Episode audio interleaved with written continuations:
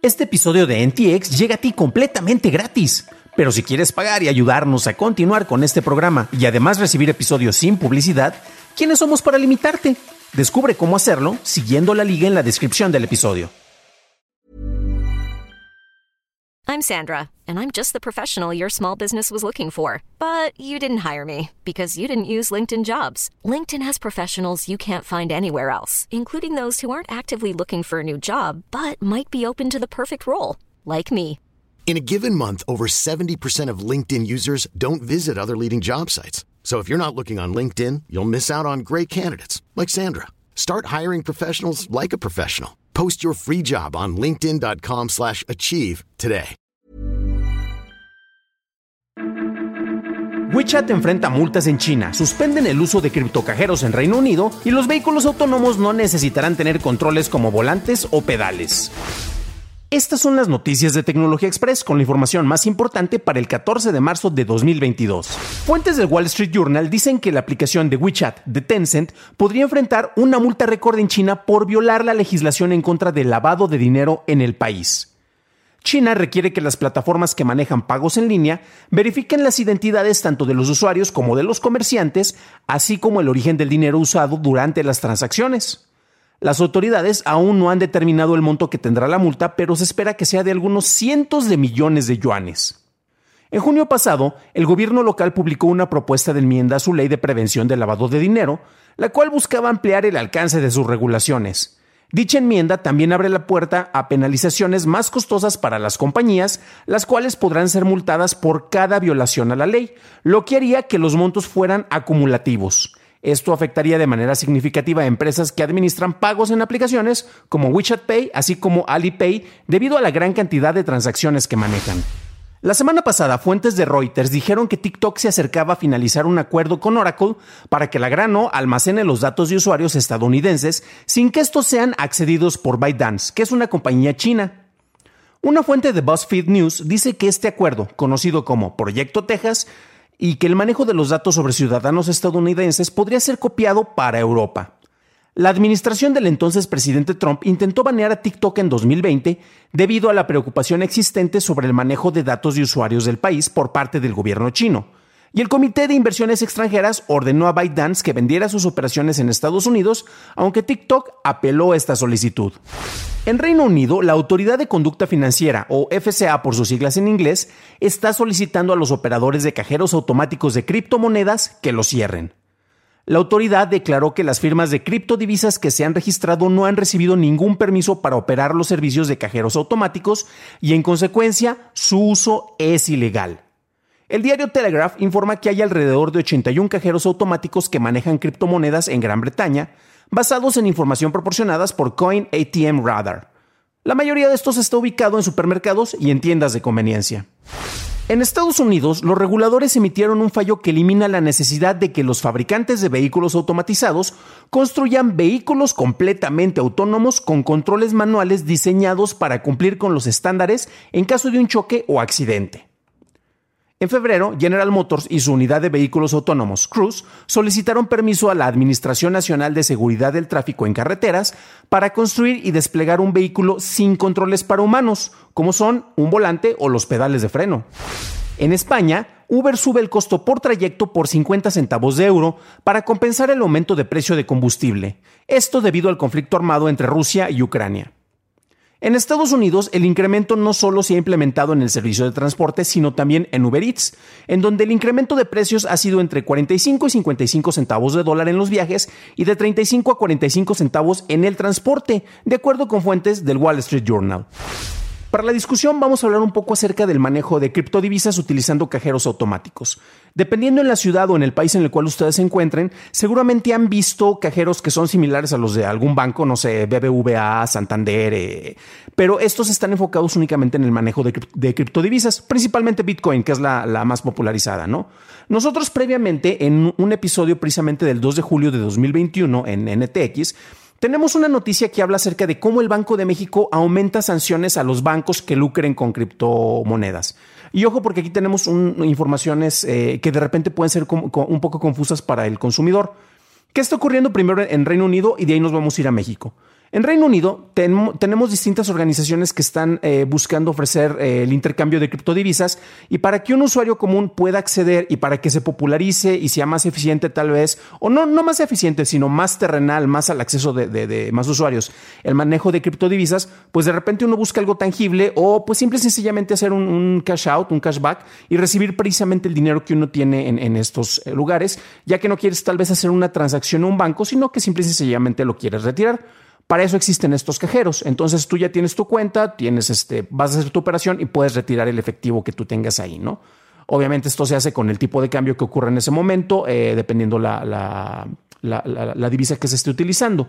Ahora bien, en Reino Unido concretamente nos habla de que distintas eh, instituciones han pedido precisamente el permiso para el manejo, el cual lo pueden hacer.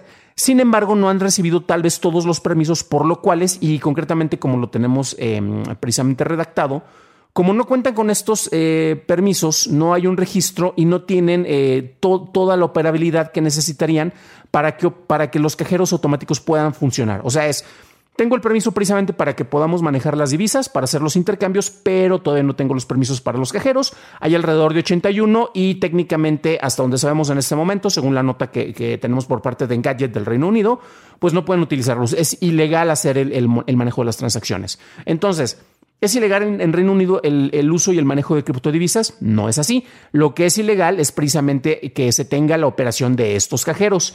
Es ilegal que una persona pueda retirar el dinero y lo pueda utilizar eh, con las ganancias por el manejo de criptodivisas. No, no es legal. Lo único que es ilegal en este caso es precisamente la operación de los cajeros. De ahí vámonos a México. Tenemos en la nota, que como se los mencionaba, y van a poder encontrar incluso las, notas y los comentarios en, en los show notes del episodio, vemos que el Banco de México anuncia sanciones a bancos que lucren con criptomonedas. ¿Eso significa que en México es ilegal el uso de las criptomonedas? No. Lo que es ilegal es que un banco lucre con las criptomonedas. Esta nota viene precisamente porque eh, se había anunciado previamente Concretamente, eh, eh, Ricardo Salinas Pliego había dicho de que se iba a ofrecer el servicio de, compra-venta y manejo de criptodivisas, ya sea o en Banco Azteca o en, sus tiendas Electra. Y en Electra, concretamente, se ofreció de que podías pagar eh, en abonos chiquitos para pagar poquito, ya saben, pero con tu manejo de, criptomonedas. ¿Qué significa? Ellos no están manejando directamente las criptomonedas. Las ganancias que reciben por la venta de un artículo no están relacionadas con la criptomoneda ¿Cómo está eso si tú vas a pagar tu sala, tu televisión, tu computadora, lo que tú quieras ahí, eh, pagando con criptomonedas? Ellos usan a una agencia que está ubicada en Estados Unidos a través del cual van a hacer la, eh, el manejo económico. ¿Qué significa esto? Tú llegas a, en este caso, a un, a un Electra, vas a pagar tu sala, eh, se, se va a hacer el pago con la criptomoneda, pero van a ir a través de un intermediario que es quienes va a hacer la transacción. Ellos básicamente tú eh, vas a decirles a ellos, mándale el dinero eh, a Banco Azteca para que, o a, este, a mi sucursal de Electra para hacer el pago y finalmente van a recibir ya sea este, con, en, pesos o en dólares. Recuerden que también ellos tienen acuerdos con MoneyGram para, para poder hacer este, o es con Western Union precisamente para poder hacer el cambio de dólares a pesos y eso ya les va a... Ellos únicamente están recibiendo el dinero, es lo que van a estar eh, captando, no van a estar captando bitcoins. Eso precisamente para no tener problemas con las legislaciones, porque se podría alegar de que tú estás vendiendo un producto y estás recibiendo una ganancia por la venta de ese producto y esas ganancias están en bitcoins, lo cual en México es ilegal. ¿Es ilegal que tengas bitcoin? No. Es ilegal precisamente este manejo de transacciones o la generación de ingresos. Y tenemos precisamente ahí una nota que es eh, cuando se, liberó esto, este es por parte de nuestros amigos de Jataca. Eh, Banco de México y Hacienda advierten sobre criptomonedas y Bitcoin en México. Bancos que las ofrezcan serán sancionados. Nuevamente es este, la, nota, eh, ya cuando uno se pone a ver más a detalle, eh, habla acerca de, esto. Hay comunicados por parte de, bancos e instituciones como BBVA Bancomer, en el cual se habla, se habla esto y se dan este, grandes explicaciones de que no, no es ilegal tenerlo, y te hablan ya las como que las minutas, que de repente muchos no leemos, nos quedamos en el titular, y por eso como que nos hace falta precisamente entender todo el contexto. Vámonos a los datos más oficiales y por ejemplo nos vamos a ir a la página de la Conducef y aquí tenemos información oficial publicada, no es eh, algo que yo leí, que escribí una nota y que se los estoy compartiendo. Tenemos que alerta a la Conducef sobre el uso del Bitcoin como medio de pago. Esta figura implica riesgos para el patrimonio del usuario. ¿La Conducef está prohibiendo que se use el Bitcoin? No, está advirtiendo sobre los riesgos del uso de, Bitcoin. Eh, la, nota, ustedes ya saben que lo van a tener en, la descripción del episodio o en YouTube lo van a tener precisamente en las ligas. Y aquí básicamente lo que nos está diciendo es, Hay distintos riesgos, te advertimos que las criptodivisas están en un mercado fluctuante, ya lo hemos mencionado en este mismo episodio, que de repente, por ejemplo, del pico que tuvimos en noviembre ha ido cayendo, ha ido subiendo, ha ido bajando, entonces eh, también te especifican que no es, en este caso el Bitcoin, no es una moneda de curso legal y a su vez las instituciones reguladas por el sistema financiero mexicano no están autorizadas para usar ni efectuar operaciones con este, este, tipo de medio de pago. Nuevamente aquí se habla acerca de los bancos. Nuevamente tú como usuario puedes utilizarla, puedes lucrarlo. Y esto está tan confirmado, y esto seguramente no les va a gustar a algunas personas, porque parte de las promesas de las criptodivisas es que no vas a tener un manejo centralizado por parte de un banco o del gobierno. Y eso es una de las grandes promesas con las que se estaba estableciendo. La semana pasada hablamos concretamente eh, de que como en Estados Unidos se está utilizando, se, pidió un estudio, el presidente Biden pidió precisamente un estudio para ver si se podría generar eh, un, uh, CBDA o una generación de una, moneda digital o un dólar digital. Eh, chequen el episodio, ahí precisamente va a aparecer al final aquí para que lo puedan revisar con, con mayor discusión sobre este tema. Pero al final de cuentas, eh, hablamos sobre el respaldo que tienen las distintas monedas. Un dólar digital apoyado por el Banco Central de Estados Unidos es mucho más confiable que una moneda que está apoyada por un montón de algoritmos, por uno de los mejores registros que existen en el mundo. A final de cuentas, el ledger de, a través de blockchain es de lo más confiable que existe. Es demasiado difícil y demasiado complejo el tratar de alterar los registros. Este, es factible, pero bueno, es altamente mm, improbable. No, no digamos que es imposible, pero es extremadamente improbable que eso pase. Por lo, pero si tú, además de tener este respaldo por una lista que se comparte con los usuarios, eh, tienes el respaldo, en este caso, de una institución financiera o de un país, eso te, ayuda para que sea una moneda de curso legal y que pueda ser aceptada. Entonces, aquí tenemos esa información. Ahora bien, la nota que digo que tal vez a muchos no les pueda eh, agradar es que si tú estás recibiendo ingresos por el manejo de criptodivisas, ¿qué crees? Efectivamente, todo también está regulado para que tengas que pagar tus impuestos. Eh, creo que se carga un ISR de hasta el 20%, un impuesto sobre la renta aquí en México eh, de hasta el 20%. Y aquí tenemos, nuevamente les voy a dejar la liga para que lo puedan consultar, una explicación acerca del manejo de las criptodivisas, cuál es este, eh, la naturaleza de las criptodivisas de acuerdo con el Banco de México. Todo esto es información oficial, no es algo que yo inventé, que me leí, que les estoy dando la interpretación. Y aquí tenemos precisamente esos detalles, ¿no? el, de conformidad con lo anterior, bla, bla, bla, perdón, leo rápido, tenemos que eh, lo establecido por el artículo 126, párrafos cuarto y quinto de la ley del impuesto sobre la renta, en adelante la ley del ISR, se prevé, el pago provisional del ISR será por el monto que resulte de aplicar la tasa del 20% sobre el monto total de una operación, mismo que deberá ser retenido por el adquiriente. Básicamente te van a quitar el 20% precisamente sobre, del ISR sobre lo que generes en ingresos por el manejo de criptodivisas. Y aquí tenemos una cuestión. También se observa en el, en el quinto párrafo de dicho precepto que libera de la obligación de la retención de impuesto y pago provisional cuando se traten de bienes muebles diversos, de títulos de valor o de pares sociales cuyo monto de la operación sea menor a los 227.400 pesos. Entonces, si recibiste este, ganancias o ingresos por una cantidad menor a estos eh, 227.400 pesos, pues ahí tienes una exención, ¿no? Eh, se tiene que expedir un comprobante fiscal, efectivamente, y aquí tenemos todos los detalles, los cuales ustedes los van a poder checar. Nuevamente, eh, perdón que haya hecho una explicación tal vez tan larga, recuerden que ustedes en los primeros tres minutos tienen prácticamente todas las noticias y después de eso pues tenemos una, explicación para hablar más más a fondo, pero de repente sí veo muchos malentendidos sobre varios de estos temas. Yo no soy tal vez un experto en esto, eh, tengo conocimiento porque hemos estado reportando y me he puesto a investigar más acerca de,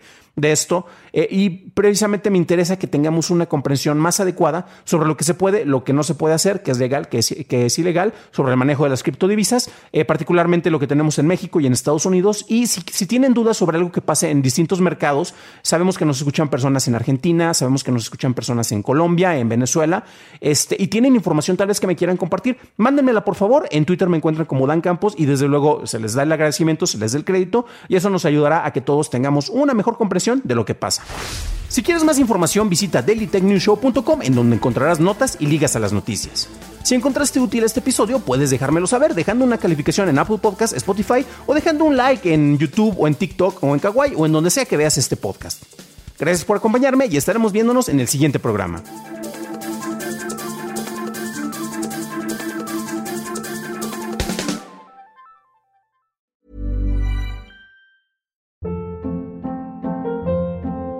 Hold up. What was that? Boring. No flavor. That was as bad as those leftovers you ate all week. Kiki Palmer here, and it's time to say hello to something fresh and guilt-free. Hello Fresh. Jazz up dinner with pecan-crusted chicken or garlic butter shrimp scampi. Now that's music to my mouth. Hello Fresh. Let's get this dinner party started. Discover all the delicious possibilities at hellofresh.com.